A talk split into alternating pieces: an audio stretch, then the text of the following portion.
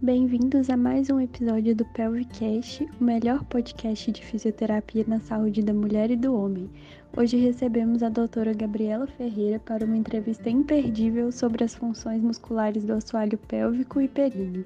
Doutora Gabriela Ferreira é fisioterapeuta e mestre em ciências da reabilitação pela UFMG e especialista em saúde da mulher pelo COFITO.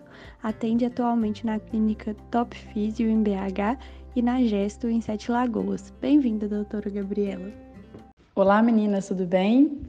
É uma honra estar aqui no Pelvicast. Adorei o convite e vai ser ótimo compartilhar conhecimento com vocês. Então vamos lá, vamos responder as perguntas.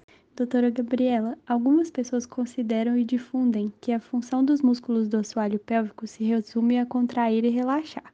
Isso é verdade? Quais são as principais funções musculares do assoalho pélvico e períneo? Não, isso não é verdade. É... Contrair e relaxar é apenas uma das funções musculares dos músculos estriados esqueléticos, incluindo aí os músculos do assoalho pélvico. Funções musculares são funções fisiológicas inerentes ao músculo, é, que são fundamentais para a produção do movimento humano. É, então, todos os músculos é, estriados, esqueléticos, que estão sob nosso controle voluntário, vão apresentar essa função de contração e relaxamento, mas outras funções musculares também.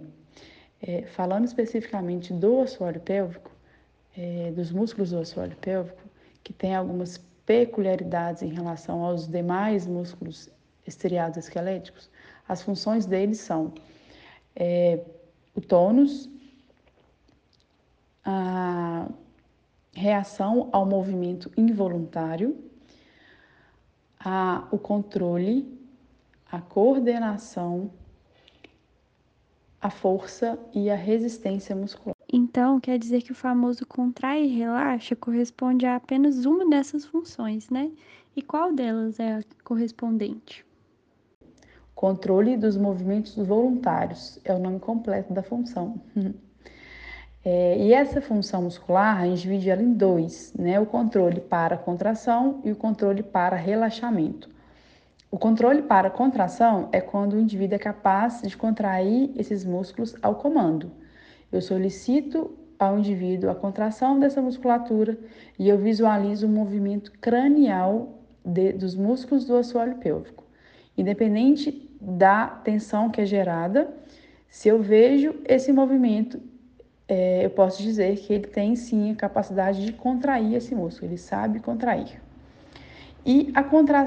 a, o controle para relaxamento é a capacidade de relaxar os músculos do assoalho pélvico ao comando após ter realizado uma contração muscular anteriormente. Então, eu solicito primeiramente né, a contração, em seguida eu peço para relaxar e aí, nesse momento, eu visualizo o músculo retornando para o seu estado inicial. Né? Esse relaxamento, ele pode é, não acontecer, pode acontecer de forma lenta ou acontecer de forma completa. Conta pra gente resumidamente como é feita a avaliação das principais funções musculares do assoalho pélvico. Bom, as funções musculares do assoalho pélvico, elas são avaliadas por meio da palpação desses músculos. No caso do homem, ela é feita por meio do canal anal e no, no caso da mulher, preferencialmente via canal vaginal. É, no canal anal, a palpação é unidigital, no canal vaginal, uni ou bidigital, a depender do desconforto e da anatomia daquele assoalho pélvico da mulher. É, a gente usa luvas é, cirúrgicas, a gel lubrificante à base de água para fazer essa palpação. É uma avaliação que tem custo, custo baixo e é universal. A gente pode né, é, se treinar várias pessoas do mundo inteiro para poder fazer a mesma avaliação. E recentemente, é um grupo liderado pela professora Leonara, lá da UFMG, está desenvolvendo esse instrumento, um instrumento de avaliação das funções sensoriais e musculares do assoalho pélvico. É, então, em breve a gente vai ter aí um instrumento válido e confiável é, que utiliza inclusive a terminologia da CIF para avaliar todas essas funções que a gente falou aqui hoje.